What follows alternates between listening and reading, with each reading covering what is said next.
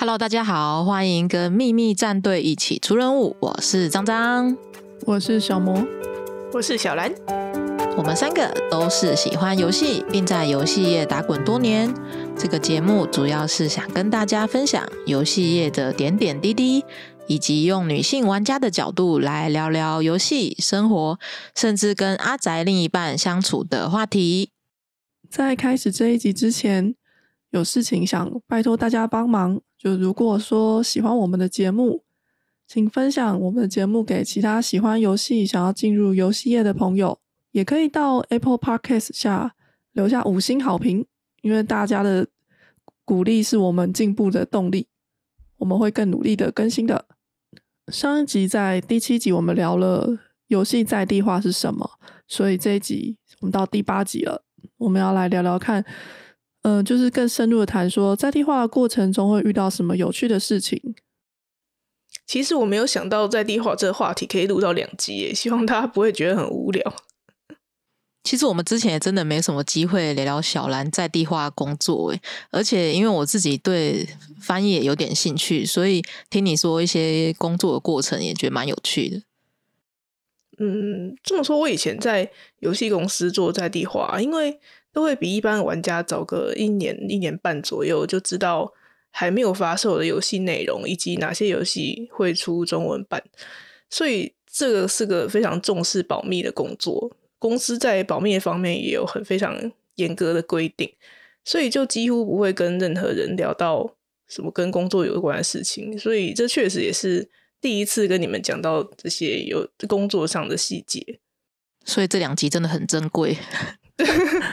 我有点好奇，好奇的事情啊，就是因为你说公司要保密嘛，那会不会有人真的很忍不住想要泄露？就是有的时候人会有一种虚荣心，说我就是负责圈圈的，我就是负责什么，会碰到这种状况吗？有啊，其实，在以前公司遇到蛮多次这种情况的，所以公司就会会注意员工的。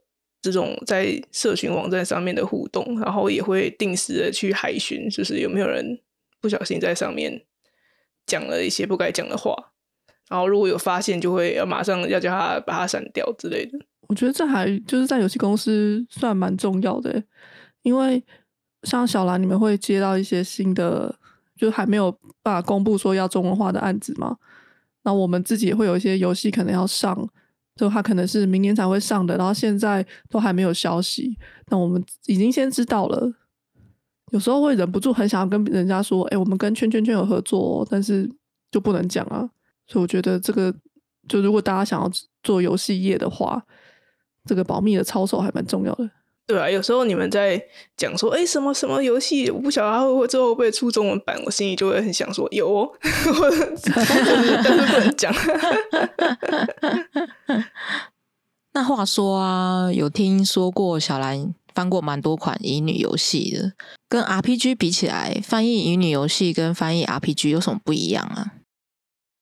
就是录完上一集之后啊，我就有去查了一下，我发现我第一款翻译的电脑的女性向游戏是二零零六年发售的，所以已经是十六七年的事情了。哇塞！对，时间真的过得好快。我就好想要猜是什么，我每次都都是明明就我知道的事情，但我忘记了 到底是什么。是天第一款就天上的那个吗？不是哎，第一款是 BL 游戏。哦，想不起来，绝对什么什么什么。什么什么绝对？什么什么什么命令？我好像那个封面是不是红色背景的？什么什么服从之类的吗？你已经把这个名字全部都讲出来了。对对对对对，就就是那个。你刚刚这样讲，我就浮现了那两个字啊。嗯，就是好久。嗯，而且我记得翻译的时候是二零零六年，呃，二零呃发售是二零零六，翻译是二零零五。所以真的是很久以前了。我们快跳过这个跟年龄有关的话题。大家可能没有听过的游戏啊，好伤心哦。我记得那种应该也算是一个经典游戏了吧。好了，好，不要讲这个年龄话题。现在的现在现在的游戏，可能就是连放光碟到电脑里面都不会做了。还是会吧，因为 PS 还是要放光碟啊。如果你有买，不是我说放到，电脑里面，就是它至少会一个放光碟的呃这个动作。它可能就不需要按一下，然后才有一个盘跑出来，然后你再放说到这个啊上去。现 现在那个网络游戏的产品包应该也没有什么网光碟之类的吧？通常都是虚宝序号啊。不是以前都会有新手包，现在其实不太出诶、因为现在不太出产包了。对，现在哦因为一方面是现在网络下载速度比较快，然后再来就嗯是，嗯、o n l i n e game 变少了，也是应该会出的也不多吧？毕竟出产包要蛮多成本的，我觉得要出可能是要像天堂那种层级吗？我真的很久没关注嘞、欸，而且平均玩一款游戏的人变少，平均玩一款游戏的人变少，什么意思？就是比如说以前 以前一一款游戏就有很多很多很多人在玩，然后你就觉得说，哎、那你做产包，因为铺通铺货嘛，你 Seven Eleven 这么多间，你就要做很多很多很多个这个东西，因为它会要确保每间便利商店都有才可以做。但是现在就是一款游戏，应该没有这么多人在玩了吧？突然想到，这样张你也可以有古老的话题，就是现在的设计可能没有人做过产包了，对。真的耶，好 像没有做过，也算一种特别的经验。好奇一下，所以乙女游戏的翻译跟其他游戏翻译有不一样吗？对，我们要来回归正题，就是乙女游戏的翻译，我觉得比其他的像 RPG 游戏或是一些动作游戏还要再单纯一点。因为乙女游戏它基本上就是一个电子小说，比较不会有像上一集提到的画面跟文字对不上的问题，而且它的剧情也大多是连贯的，你比比较不会遇到那种不知道在哪一种情境下讲出来的话。不过这种电子小说类的游戏啊，会遇到的问题就是可能这一句是在跟上一句是在跟别人讲话，然后下一句就是主角的内心戏会在心里吐槽对方。这种这种句子有时候在光看档案会不晓得它是内心独白，就可能要注意一下，说不要把这种语气翻成就是跟别人说话的语气。那小兰，你在翻的时候会先挑喜欢的角色开始翻吗？比如说这个霸道总裁，我好想翻啊，我要先翻霸道总裁。就是其实只有乙女游戏的翻译档案会依照角色来分开不同的档案，大多数的翻译这些的游戏，它的这些文本都是混在一起的。那同步发售的时候，就是呃原厂先给什么就先翻什么，不只是乙女游戏啊，大部分的游戏就是最先写好的都是那种有配音的主线的对话，这样，所以那这种游这种文本先好，那就先翻。那如果是已经发售的游戏啊，我就会跟一起工作的译者讨论看看，就是有没有特别想要翻译的角色，因为觉得对角色有爱的话，翻译起来会比较快乐。那你有遇过哪个角色，就是你真的很喜欢他，你希望就是甚至要求一定要给你翻的吗？嗯，以前翻译电脑的女性向游戏的时候，会有就是因为译者比较少嘛，所以那个时候大家就会协调路线要怎么分。但很幸运，就是那时候我跟另外一位比较常合作的译者，对于角色的喜好还差蛮多的。就是而且是刚好相反，我就喜欢霸道总裁型，他就喜欢比较弱势啊，或是年纪比较小的那种角色，所以就很自然的会分好路线。后来再一次有机会翻译乙女游戏的时候，就已经是在游戏公司，然后那个时候已经是管理职，工作的重心就比较不在翻译上面，所以就是让组员先挑角色这样。那我好奇哦，就是比如说男角啊，他们在讲情话的时候，要怎么样翻译才可以不失意境，又可以像在讲中文那样？会不会翻一翻就很土味情话、啊？比如说“女人，你吸引了我的注意” 这种。笑死！我觉得这是蛮困难的，因为有时候日文就是这样写啊，就是原文就是这样写。然后，因为我觉得很多这种英语游戏的那种告白啦的那种情话，正常人都不会讲吧，就是很肉麻。然后翻译成中文就会失去一种朦胧的美感，所以还蛮难拿捏的。然后像说之前翻译的英语游戏啊，还有古代的背景，就还有那种吟诗作对，然后想要就是要翻的像诗词，也是会死掉蛮多脑细胞的。我就要跟小兰道歉，因为其实我看到中文就是有中文化翻译之后，那种诗词啊，我通常太文言的地方我就会跳过。就 为什么？为什么？就就是他的意思我懂啊，可是要看仔细的看不看，好像没有特别影响。所以除非他跟剧情有关，例如他说那个那一段诗词是他的在隐喻他的什么过去之类的，或者是说后面他会有一个选项要选，我才会回头看一下他到底在讲什么。不然我就是跳哦，他这边念了一段诗，呃，念了一段诗，所以就哦，拜拜，就这样。这种有诗的其实真的很难翻呢，拜托大家要认真看啊！我就是感觉很像，就是有一个游戏场景做的很精致、很漂亮，然后我要经过的时候，哇，这个场景好漂亮，好好帅哦！然后五秒就过去了，完全没有仔细看。那这样子，人字边的他和女字边的他在翻译上有没有什么内定的规则啊？因为我知道有些人好像会很在意。哦，对啊，我觉得这也是一个蛮伤脑筋的问题耶。因为像说，嗯，我站在翻译的角度啊，我会觉得不要分，就是女字边或是人字边会比较方便，因为这样你就不需要太注意说话对象的性别。但是站在一个玩家的角度，我会觉得有分的话，感觉好像会比较细腻一点。说到这个啊，我之前有看过一个议题，是说觉得特别用女字边的你还有他。就有那种性别歧视的嫌疑，我自己是不会有这种感觉啊，你们会有吗？我有看过这个议题，诶，我是也觉得不会啦，我反而觉得说，就是一个用词啊，而且写字呃写文章的时候其实比较方便，可以分辨说到底对象的性别是什么。如果不想分辨的时候，就刻意用人字别就好了。可是我觉得，就看到那个讨论之后，也是说，哦，原来有这个想法，也是有它的道理啊。虽然我还是照样用我自己的就是了，嗯。我是觉得他就是一个让别人辨别说正在讲话的人和对方是男生还是女生，只是个辨别工具而已。但看到有人很在意，我还是蛮惊讶的，就觉得啊，原来有是有这样的想法。像那个中国的广告啊，或者是文学，他就故意就为了避免这个状况，他们就会写英文的他 T A 这样。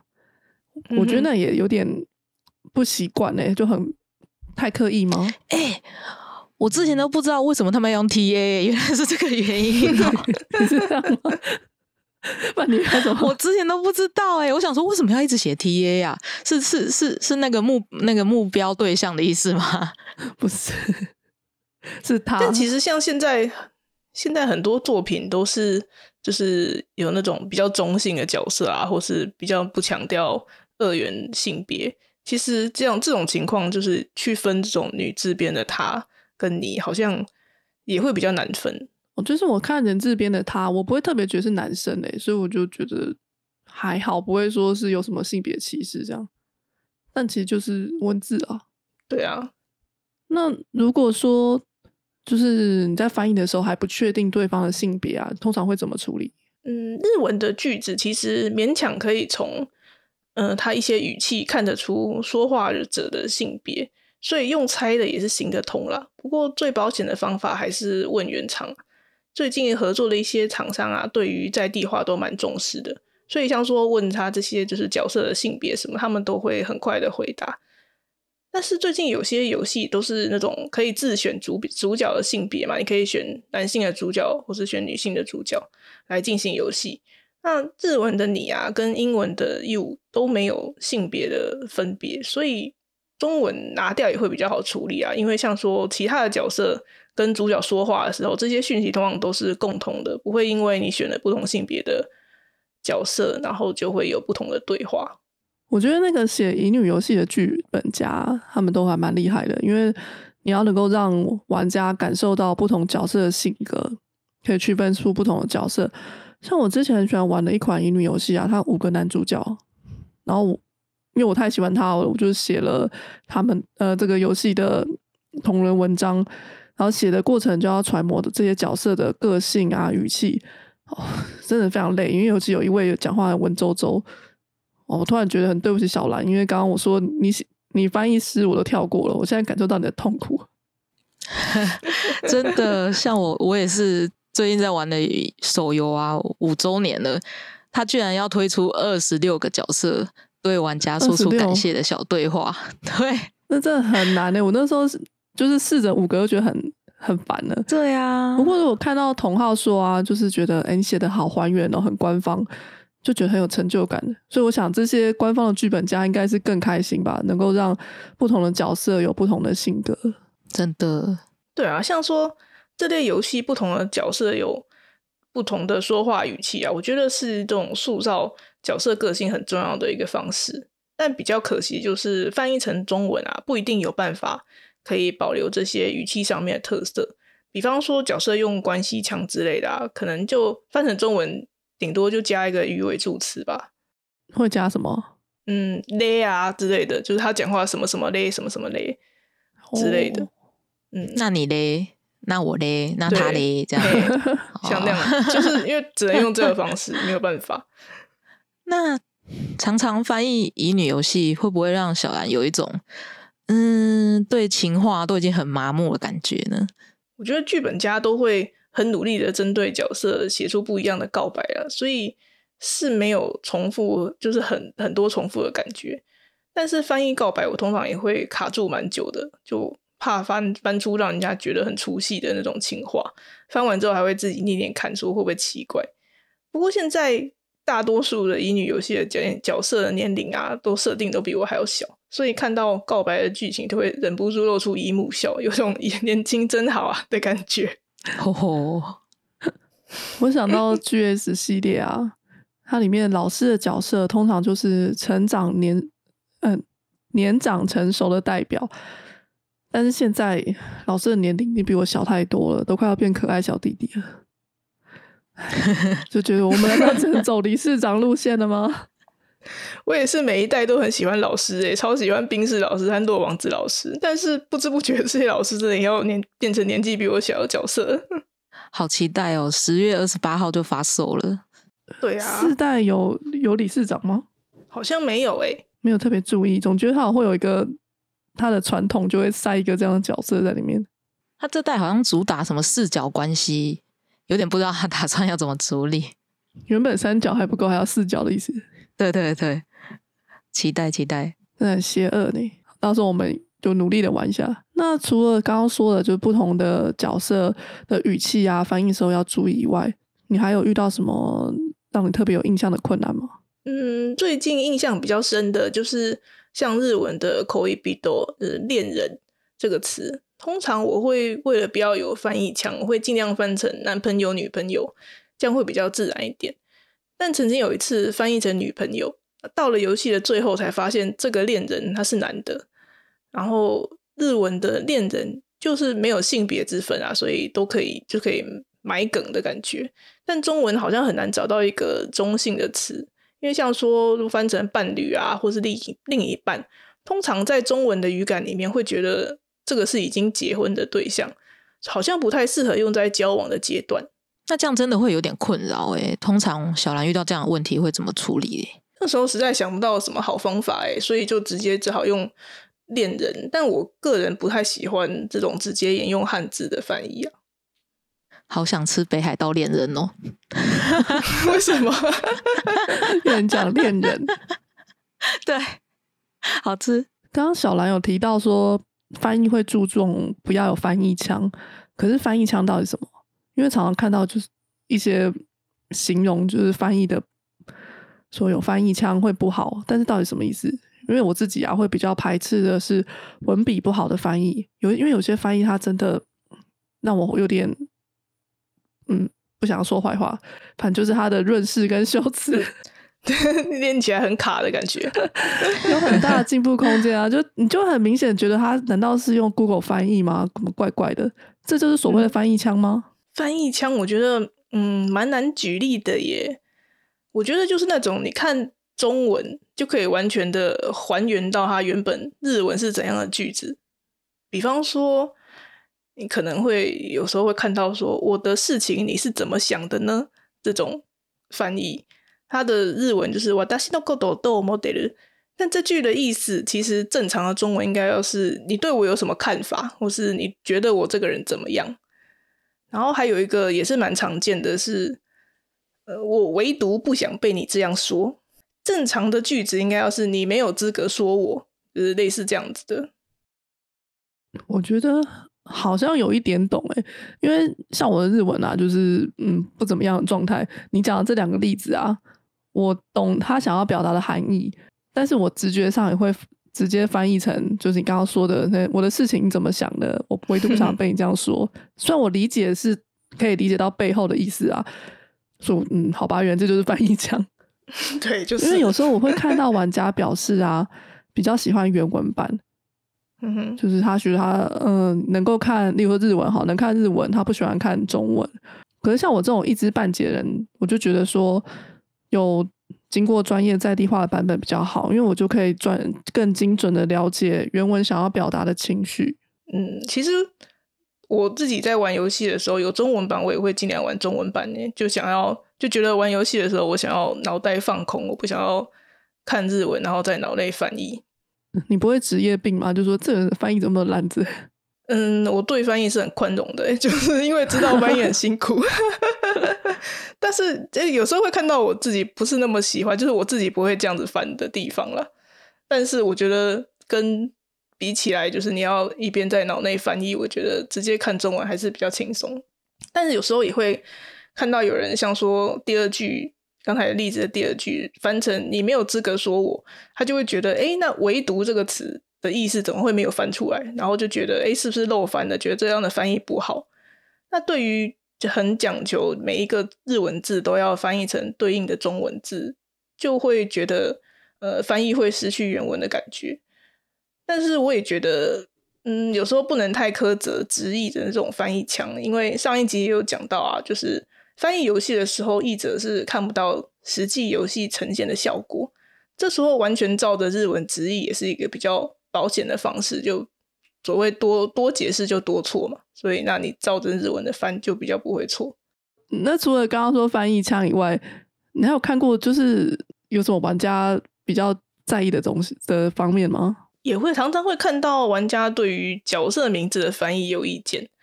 不过，这个真的很多时候不是翻译的问题啊，而是原厂有指定的名字之类的，精灵宝可梦之类的，安利美特之类的，就是像像这样，就是有些是原厂指定的名字啊。另外，就是我自己的习惯啦，看到欧美语系的名字啊，我会想要把它转成英文的念法之后再翻译。比方说，应该常常在翻译的作品里面看到贝阿朵利斯这样的名字吧。但是转换成英文之后再翻译成中文就是碧翠丝。贝阿朵丽丝还蛮常见这个名字耶，那会不会有人抗议说怎么不是用音译嘞？会啊，常常看到玩家对角色名字的翻译不满意啊。其实听到把名字转换成英文再翻译，还我觉得还蛮特别的，没有想过有这个方法，是因为舶来语常常出现神话故事的角色吗？其实是因为日式的日式英文的发音会有很多音节，然后我不喜欢太长的名字，因为感觉我自己都会记不住。然后用英文的发音去翻译，通常会比较简洁，而且日文会把那个 L 的音发成 l 那我就不喜欢这样子造反啊。像说英文的 Michael，那中文就是麦克嘛，那日文的念法就会变成 m i k e l 然后照着音节翻译就会变成麦伊克鲁。就会很奇怪，好像不同人哦。对，然后还有一个很常见的，就是很常见的是女生的名字，有时候会看到叫夏蓉。那这个名字其实就是英文的 Sharon，中文习惯叫她雪伦，但是有时候用日文直接去翻，就会把它翻成夏蓉。我好像没有看过夏蓉，哎，有点惊讶。对，真的有，不过还蛮常在就是日本呃翻译的。作品中看到人名会有什么鲁啊，什么鲁或什么尔之类的，真的很难记耶。鲁可鲁贝洛斯得的，这个也是我记得。又要讲那个风花雪月了，好难记啊。然后还有一个也是翻译成中文的时候比较容易疏忽的小地方，就是说曹操，曹操就到，还有泰山压顶这些词。因为啊，假如说游戏背景是一群不是华人的角色，甚至是异世界的人，那从他们口中讲出曹操就很奇怪。他们到底是从哪里认识曹操这个人？就是这种小地方会有点破坏游戏的气氛吧。然后中文翻译也会在意想的步道的地方遇到很麻烦的词，就是意大利面。像说这种游戏背景啊，如果它是架空的世界，比方说魔法骑士雷亚斯，就是这个这个例子有点老，但总之像这种没有意大利的世界啊，要讲出角色讲出意大利面就很奇怪，所以就很怨恨中文到底为什么要把这个词说成意大利面。我觉得要换我离题一下，就我女儿啊，小时候口齿不清哦，她会把意大利面都说成意大面面，我觉得好可爱哎，所以我要感谢中文是说面面蛮可爱的。对，面面，那后来你都用什么？不能用意大利面，你用什么？呃，看他有没有图。如果有时候这个他讲到他只是提到这个词，然后没有那个道具的图出来的时候，就是就可以说它是通心粉。哦通心粉这个词，因为通心粉是中间有洞的那种面嘛，对啊，但它也是一种意大利面。但总之呢，如果这个他讲到这个意大利面如果没有很很重要的话，就会说是突然有点理解，好像以前好像常常在作品里面看到他们在吃通心粉，原来是这样来的吗？对，就是他可能不想用意大利面。对，然后如果是有图的话，就是看他图上是什么啊。假如说他是红酱意大利面，就说这是要吃肉酱面，就是把意大利这个字拿掉。哦对这种小细节好有趣哦。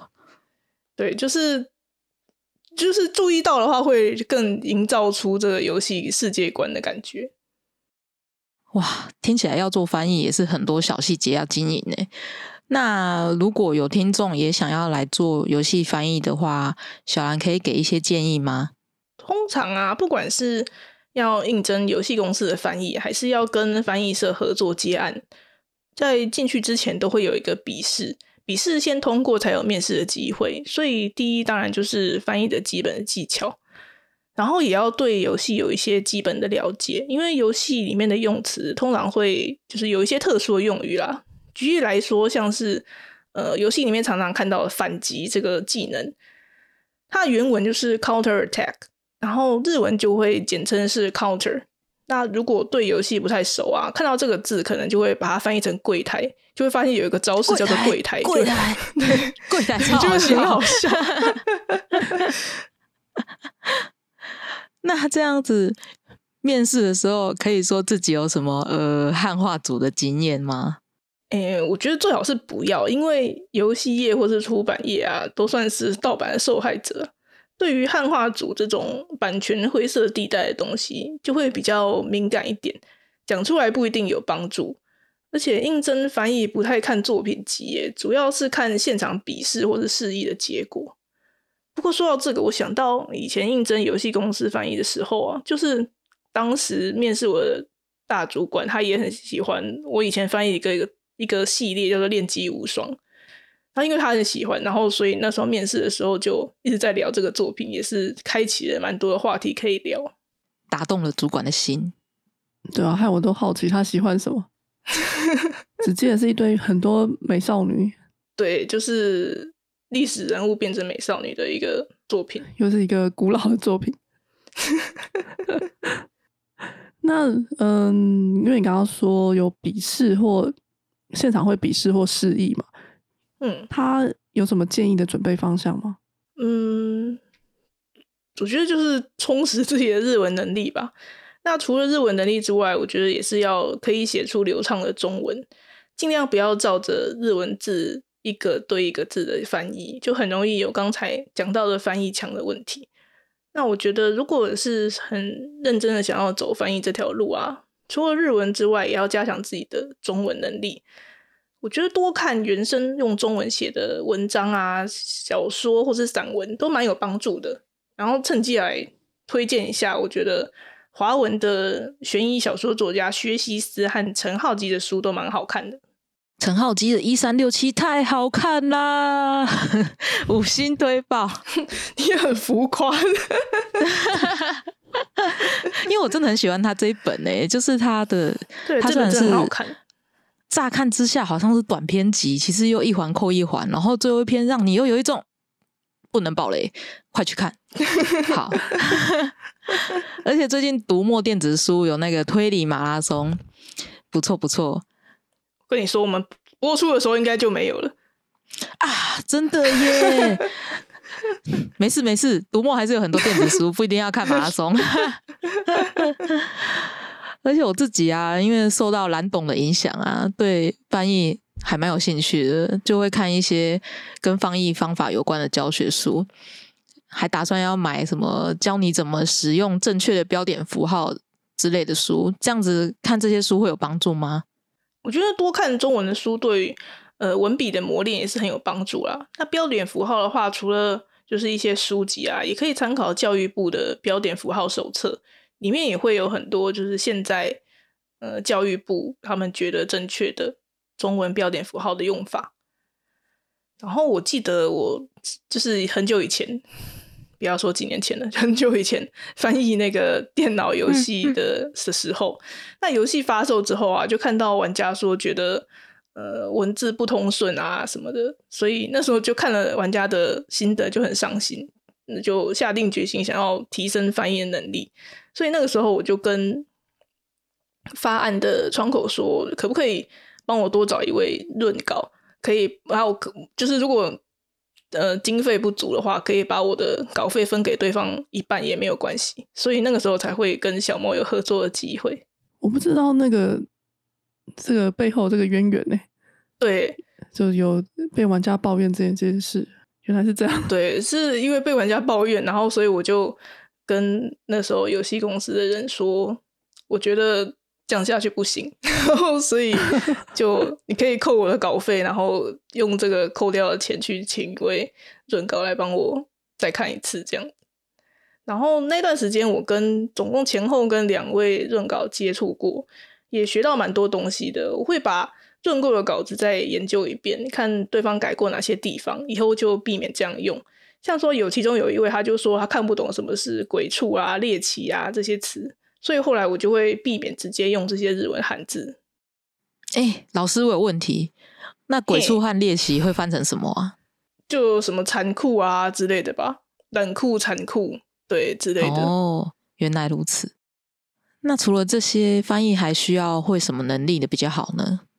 嗯，我觉得接案翻译这个工作啊，是一个需要有毅力的工作。诶，像我从事翻译的过程当中啊，不止一次遇到那种翻译到一半就人间蒸发的人。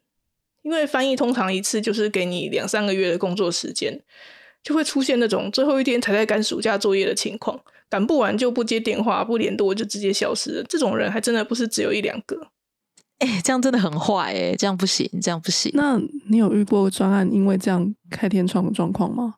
其实我一开始就接过好几个救火的案子。这么说来，我第一份呃翻译那种出版书籍的，就是因为帮忙救火。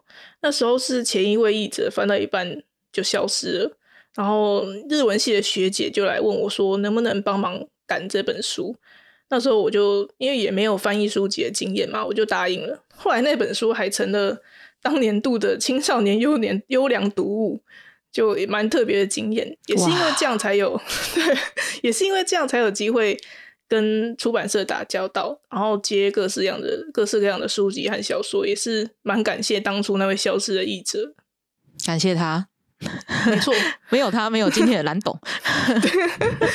那我自己发案子的时候，也有遇过翻译消失的情况。那幸好那次是有提早发现，因为就是我刚刚不是说我们会用，哎，不是刚刚了，上一集不是说会有用翻译软体嘛？那翻译软体因为大家都在线上作业，就有个好处就是 PM 可以透过这个线上作业监视别人的进度。你会发现他的进度条都没有在跳，就会发现他是不是要不见了。然后那时候就有联络他，然后及早就发现了，所以就自己努力把他的进度消化掉。所以那时候就没有开天窗。嗯，如果他很就是嘴硬说“我有翻啊，我我会完成的”，那你怎么办？先自己默默做吗？以防万一？对，我会以防万一，因为通常这种游戏。的时程很赶的时候，真的承受不起这样的风险。因为我自己之前也有在做售后接外包之类的，真的是诚信非常重要，不然你失去雇主的信任之后，就很难有下一次了。对呀，那你做外包没有工作就不会有收入。对啊，我觉得翻译没有翻完就消失，真的是还蛮影响到信用的。然后，如果真的有什么突发状况啊，或是交稿上有什么困难，就是一定要提早跟发案的人或是你的编辑讲，让对方有时间处理，这样会比较好。那最后，我想要补充一下，我之前第大概第一集的时候吧，有讲过说，那个时候两个月可以翻译三本书，等于是一个月可以有四五万的收入。但是有一个很大的前提，就是要有办法两个月接到三本书。就是，嗯，日文它算是一个很热门的语言吧，所以，呃，会日文的人非常多，译者也非常多。刚入行的时候，结案的量不稳定也是蛮正常的。且翻译工作一次可能就一两个月、两三个月的工作时间，那通常都是做完才要发薪水，等于是这几个月之间很可能都没有收入。我有遇过交稿之后啊，又过了半年，然后他才会寄来一张支票。现在应该很少人用支票来领稿费，对，但是 对，但是我那时候他收到支票，而且那个支票还说你三个月之后才会入账。所以等于是九个月之后才能拿到那个作品的稿费，对，超级久。然后我记得那时候大学毕业不久，刚开始靠接案生活的时候啊，就常常会到月底就没有钱，然后还要需要跟我姐借钱吃饭。所以当翻译接案过日子也没有想象中的轻松。我之前做过设计网页的接案啊，也是有半年之后才拿到钱的。所以如果真的要做 SOHO 的话，那个。金流非常重要。我之前的公司啊，跑请款的流程也是动辄要两三个月吧，就是很常见。所以难怪你像你们这样做外包，等很久才领得到钱，感觉不小心就饿死了。对啊，所以一开始我觉得要投入翻译作业、翻译工作的话，建议可以先用兼职的方式，慢慢的累积经验。等到有稳定的案子之后，再全职的接案，才不会像我一开始一样，常常要跟家人借钱吃饭。那今天的节目就到这边，不知道大家觉得今天的内容怎么样呢？可以透过匿名信箱留言给我们，让我们知道哪里可以改进，或是大家想听到什么主题，都可以留言告诉我们。另外，之后我们也会继续更新，欢迎搜寻“秘密战队出任务”，订阅我们的 FB、IG 或是扑浪。方便第一时间得知更新讯息哟，那就这样喽，拜拜，拜拜。